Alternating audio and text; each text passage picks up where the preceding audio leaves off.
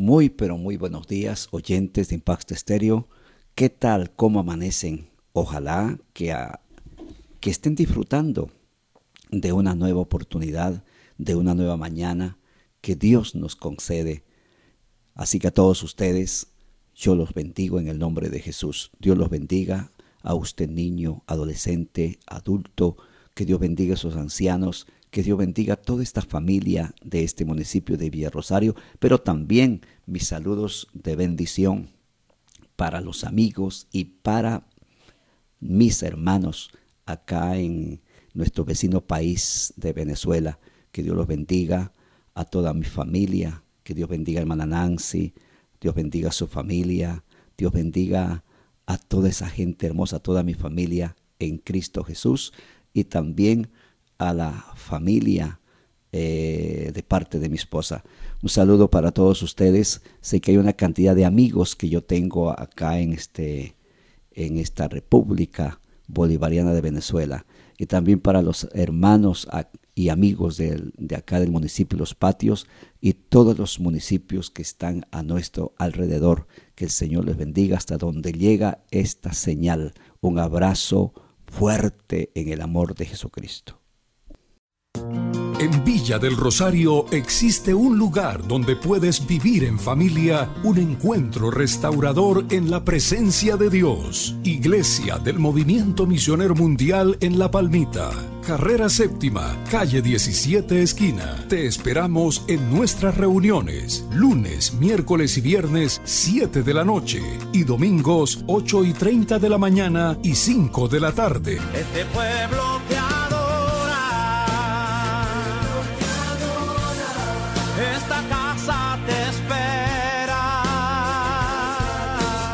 Iglesia del Movimiento Misionero Mundial en La Palmita, el sitio de encuentro para la edificación espiritual de la familia.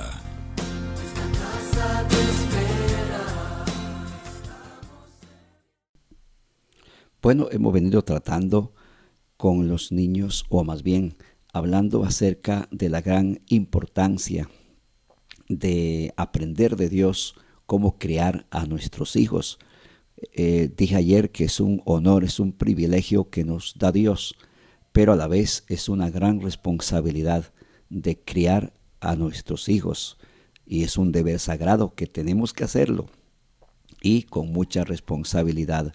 Mire que nosotros ya estamos prácticamente, digamos que terminando nuestra estadía terrenal, pero ellos están apenas comenzando, comenzando la vida, tienen mucho camino que recorrer, tienen un futuro por delante, podemos decir todo un futuro por delante, de manera que Dios ha permitido nacer con propósitos, Dios tiene planes con ellos, pero también la influencia del mundo, está las fuerzas de las tinieblas, de la oscuridad, para truncar los planes de Dios, para estorbar eh, lo que Dios quiere para esos jóvenes, para esos niños. Y también nosotros como papás deseamos que nuestros niños pues crezcan, disfruten de la vida, sean buenos ciudadanos, sean buenos cristianos. E, ese es nuestro anhelo, de ver a nuestros hijos bien realizados, que estudien, que se preparen, que le sirvan al Señor, ese es el anhelo nuestro. Y por eso nosotros necesitamos entender de que ellos están atravesando una situación muy difícil. Cuando nosotros nos criamos, el mundo no estaba como, como lo está hoy.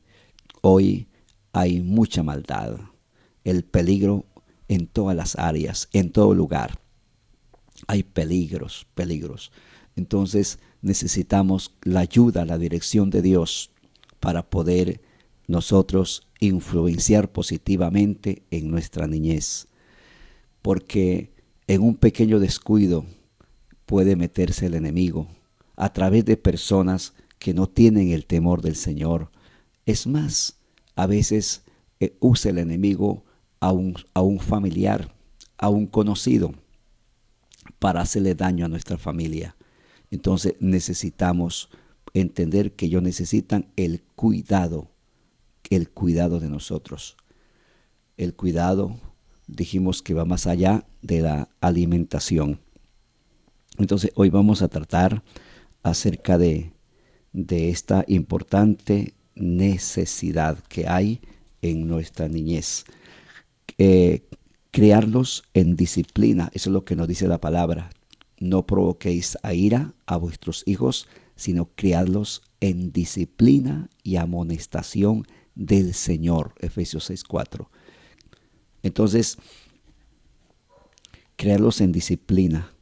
Disciplina, dice el diccionario, conjunto de reglas de comportamiento para mantener el orden entre los miembros de una familia. Entonces, disciplina, según el diccionario, es conjunto de reglas de comportamiento, reglas de comportamiento o normas de comportamiento para mantener el orden entre los miembros de una familia. Al no establecer esas, esas reglas, pues imagínese, habría un desorden. Cada cual, pues, eh, haría lo que quería. Eh, sería algo semejante al no haber los semáforos en la ciudad donde eh, la influencia vehicular es grande. Mire que habría muchísimos accidentes, muchísimos accidentes, pero gracias a Dios que nuestras autoridades han establecido pues los semáforos. Entonces eso nos ayuda para evitar desgracias, para evitar el desorden. Entonces así también en el hogar. En el hogar se necesita establecer reglas para evitar el desorden. Y Dios ha colocado pues eh, normas, Dios nos ha enseñado como Él es un Dios de orden. Dios es un Dios de orden y nosotros como pueblo de Dios debemos ser ordenados, disciplinados. Entonces, el proverbista dice, el que detiene o rehúsa el castigo a su hijo aborrece. Proverbios capítulo 13, verso 24. Oiga, qué terrible este texto.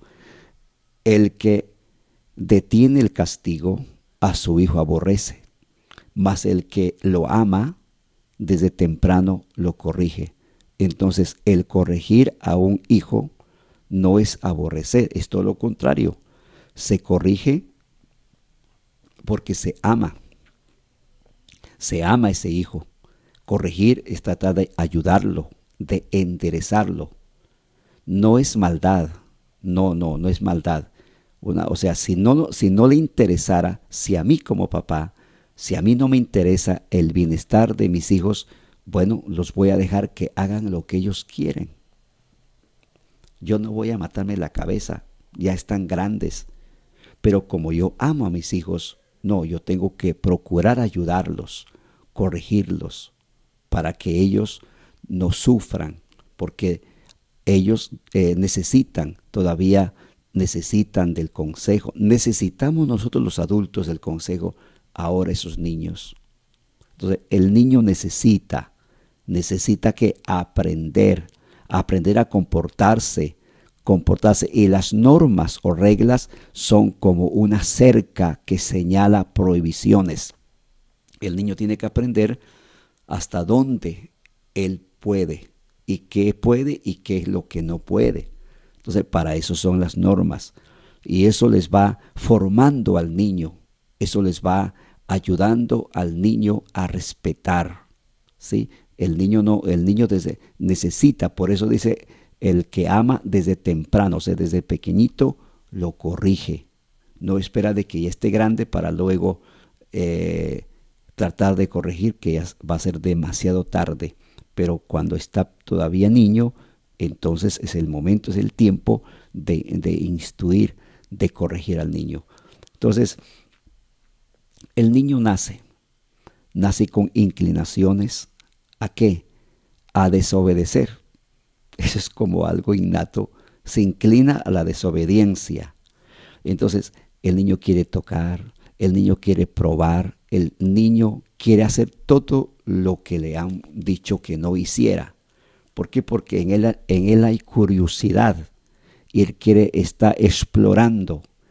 Él no conoce, él dice, ¿A qué sabrá esto? Entonces lo que va tocando va echando a la boca para probar. ¿sí? Entonces el, el niño, de manera que si no hay quien les ayude, Dios mío, lo que puede pasar con ese inocente niño. Entonces al niño hay que ayudarlos. al, eh, al igual que todo ser humano, el niño está dentro de un cuerpecito, cuerpo contaminado con el pecado de la desobediencia, siendo engendrados por hombres pecadores. Mire que Adán y Eva, ellos cometieron un pecado. Antes de que de, ellos pecar, había inocencia. Eran hombres, eh, digamos, inocentes en cuanto al pecado. Ellos no conocían el pecado, ellos no sabían qué es pecado qué es mentir. Ellos no sabían qué es pelear. Ellos no sabían nada de eso. Eran inocentes en cuanto al pecado.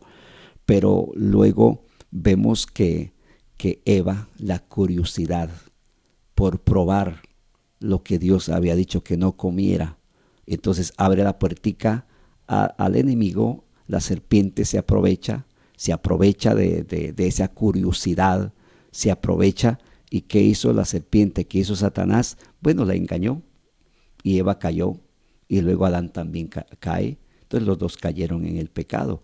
Ahora, ya vemos a un Caín. Un Caín ya no es inocente. Vemos a un Caín lleno de odio, un Caín, eh, digamos, lleno de resentimiento, injusto, duro, a un Caín eh, falso, falso hermano, eh, mató a su propio hermano Abel injustamente, había maldad en su corazón. Y de ahí, mire que el, el pecador engendra otro pecador. Entonces ya en Cristo Jesús, pues Dios nos perdona, pero, repito, el cuerpo queda contaminado hacia el pecado. Por eso es que necesitamos o necesita el niño que, le ayuden desde su temprana edad a corregirse, que, porque está en tiempo de formación. Entonces, la Biblia, la bendita palabra del Señor, pues eh, nos habla acerca de un remedio para ese virus de la desobediencia, dice la necedad, la necedad está ligada en el corazón del muchacho. Mas la vara de la corrección la alejará de él. Mire, Proverbios capítulo 19, verso 18. El remedio que nos da Dios. Mire el consejo que da Dios. Que a veces usted no haya que hacer con ese niño, lleva donde el psicólogo. Pero el niño sigue, sigue en ese mismo camino de la desobediencia, el niño, de pronto usted lo que hace es mm, disgustarlo. El niño resentido más bien cae la droga, se vuelve más grosero, se vuelve más rebelde, en vez de acomodarse. ¿Por qué? Porque no se hace con sabiduría, como Dios nos enseña. Y, repito, y toca desde, desde, desde temprana edad. Entonces, la corrección, ¿qué significa corrección? Significa pues modificación que se hace a una persona para corregir sus faltas o errores o defectos.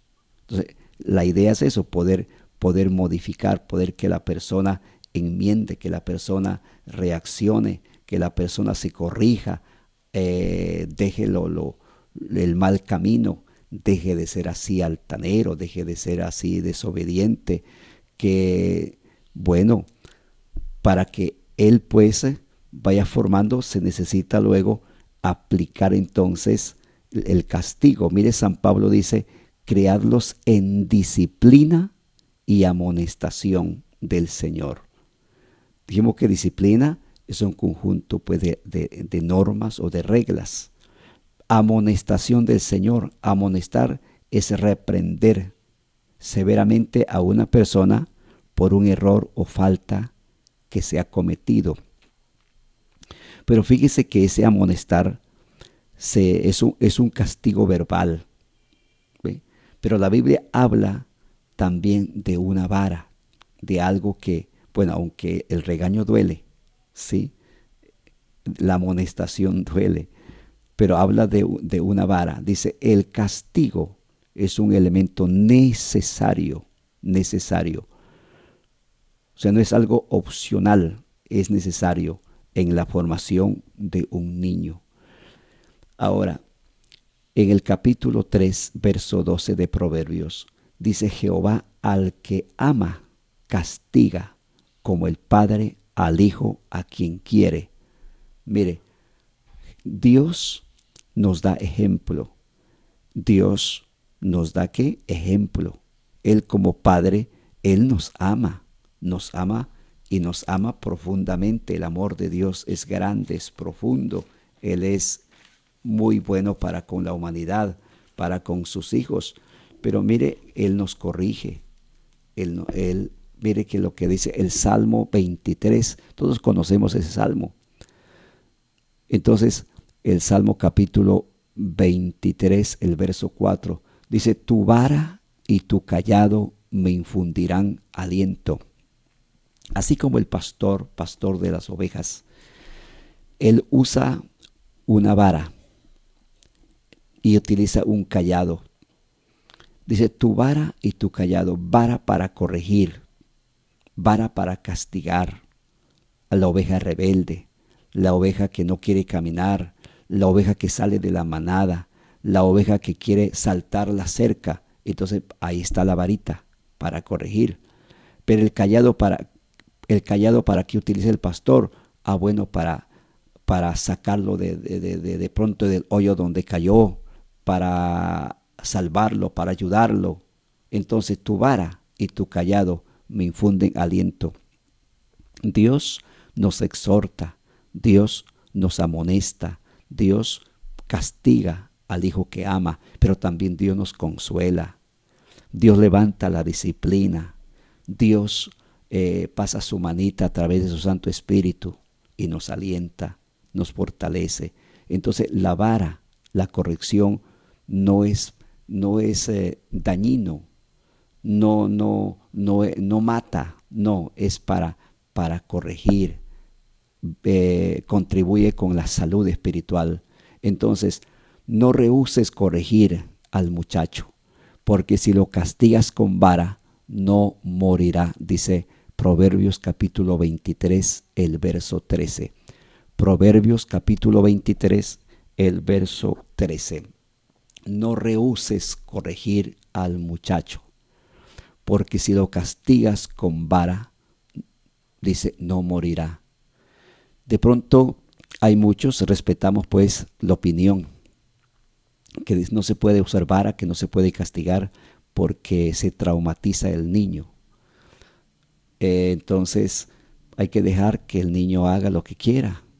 Y por eso hay padres que hoy lloran que los niños de pronto no están en, en la iglesia, que deberían estar en la iglesia tocando un instrumento, deben estar sirviendo a Dios en el altar, pero lo dejaron suelto al niño, al muchacho, se quedaba de pronto donde el primo, donde la prima, se quedaba en la, en la calle hasta alta hora de la noche. Él se descarrió, se apartó del camino de Dios y hoy anda descarriado. No ha podido restaurarse. Eh, de pronto se culpa al muchacho, pero también a veces, no, no siempre, pero a veces nosotros los papás somos también culpables. ¿Por qué? Por rehusar eh, corregir al muchacho o sea, por rehusar dar lo que el muchacho quiere. Ah, pero yo le doy todo lo que él quiere. ah, pero más bien digamos lo que él necesita. Porque él no va a decir, ay, castígueme papá. Mamita, porque usted no me castiga. No. Entonces él quiere siempre que le den libertad, que le den de pronto zapato de marca, eh, toda ropa de marca, que le den de comida ojalá en la cama, que lo atiendan como un príncipe que no lo pongan a trabajar, que la niña no le pongan a lavar los platos, que no le pongan a hacer aseo. Eso es lo que quieren ellos. Pero realmente, ¿qué necesitan? Necesitan que le ayudemos a formar, que, bueno, que hay que amonestarlos si están obrando mal, hay que corregirlo, hay que usar la vara de la corrección. Entonces, no rehusar corregir al muchacho, porque si lo castigas con vara, no morirá con vara. Ahora, dice, lo castigarás con vara y librará su alma del Seol. Seol que es infierno. Proverbios 23, 14. Oiga, tremendo este, este versículo. Lo castigarás con vara y librarás su alma del Seol. ¿Usted quiere que su hijo se salve? Claro. Bueno, hay que ayudarlos desde pequeño para que no sufran después. Dice, librará su alma del Seol. ¿Cuántas vidas están en este instante en el infierno? Tantas personas. Yo escuché un caso de, de, una, de un joven que cuando él estaba pequeñito, él de pronto llegaba con un huevito a la casa y la mamá decía, uy, qué, qué chinito tan, tan responsable, mire cómo, cómo trae la provisión para su mamá y recibe el huevito. Y así de pronto vino con la gallina, la gallina que ponía el huevito, la gallina de la vecina, y la mamá recibió la gallinita.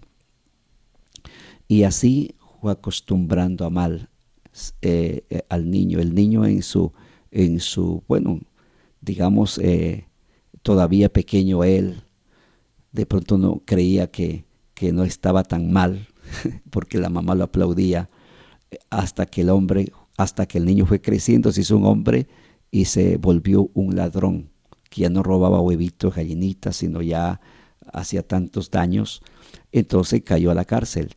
Y después de pagar una pena de tantos años, ya el hombre adulto, el hombre salió de la cárcel y la mamá lo sentó, dijo, mi hijo, estos años he sufrido por causas tuyas, por estar preso. Mire que yo sé que ha sufrido también. Y la mamá comenzó a aconsejarlo, a decirle, compórtese bien, mi hijo, busques un trabajo, haga las cosas bien para que no caigas en descrédito, para que no lo vuelvan a llevar a la cárcel, pórtate bien, fíjese que eres, eres hombre, puedes trabajar. Bueno, aconsejando a la mamá al, al hijo, y entonces el hijo le invitó al parque. En el parque había un árbol grande, un árbol, pero ese árbol era un tronco grueso y estaba pues como inclinado hacia un lado. Entonces la, el, el hijo le dijo a la mamá, mamá, quiero que me hagas un grande favor. ¿Cuál, mi hijo? ¿Qué, ¿Qué favor quieres que le haga? Mire, enderece ese árbol. Ese árbol está torcido. Vaya, enderecelo. Entonces la señora dijo, mi hijo, ¿cómo puedes pedir una cosa así? Ese árbol se hubiera podido enderezar cuando estaba todavía pequeñito, pero ya ahora ya no se puede, ya es un árbol, ya no se puede enderezar. Entonces aquel papá, perdón, aquel hijo le, dice a la mamá, eso es lo que pasa conmigo, eso es lo que pasa contigo, me quieres enderezar a mí, cuando ya soy adulto, cuando yo nunca aprendí a trabajar, cuando prácticamente me aplaudiste ese mal camino que yo tomé desde muy pequeño. Ahora ya es difícil, es demasiado tarde, yo no sé nada que hacer, no aprendí a trabajar. Y cuando aquel hombre saca de su corazón todo el resentimiento, el odio que tenía su madre. ¿Por qué? porque quiso ayudarlo cuando era demasiado, tarde. Esas palabras hubiera utilizado aquella señora cuando ese niño estaba pequeño. Entonces, por eso hoy, hoy aproveche padre de familia con su niño, con su niña, aconsejelo, aconsejelo con cariño, con amor. No esperemos que él crezca. La Biblia es muy clara. La Biblia dice, lo castigarás con vara y librarás su alma del Seol. La vara y la corrección dan sabiduría, mas el muchacho consentido avergonzará a su padre. Capítulo 29, verso 15 de Proverbios. Mire, la vara y la corrección dan sabiduría, mas el muchacho consentido avergonzará a su padre. O sea, la corrección endereza, da sabiduría cuando el muchacho sabe que mamá y papá eh, lo corrige. Entonces, y no solamente es vara, sino también hay palabras, hay consejería con amor. tratando de que el muchacho reaccione, que entre en razón, entonces él va a entender, eso le va a ayudar, ayudar a pensar, a reaccionar. Mira que aquel, aquel hijo pródigo se fue de casa y cuando estaba lejos de su casa, en el momento del sufrimiento, ese sufrimiento le hizo reaccionar y volver a casa, porque sabía que en casa había disciplina, o sea, habían normas, pero papá lo amaba.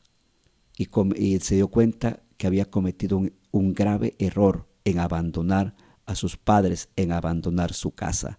Cuando en casa hay un papá y una mamá que lo ama y que no solamente es vara, no solamente es castigo, no solamente es regaño, no, hay cariño también. Se valora a ese hijo. Entonces el hijo aprende a valorar también a aquel padre.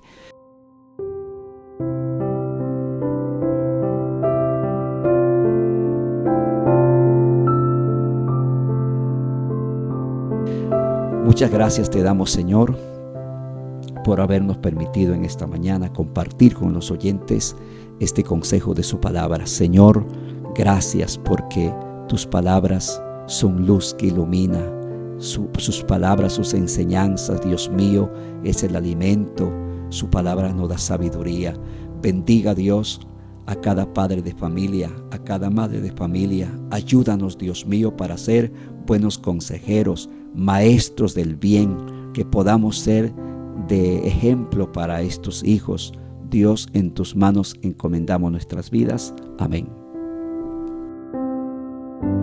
¿Tiene preguntas? ¿Necesita un consejo? Llama al 311-278-3311. Amables amigos y hermanos en Cristo Jesús, muchísimas gracias por habernos acompañado durante estos minutos de programación. Feliz resto del día para todos ustedes siendo la voluntad de Dios, mañana en este mismo horario estaremos nuevamente con otro programa, familia, hogar y algo más.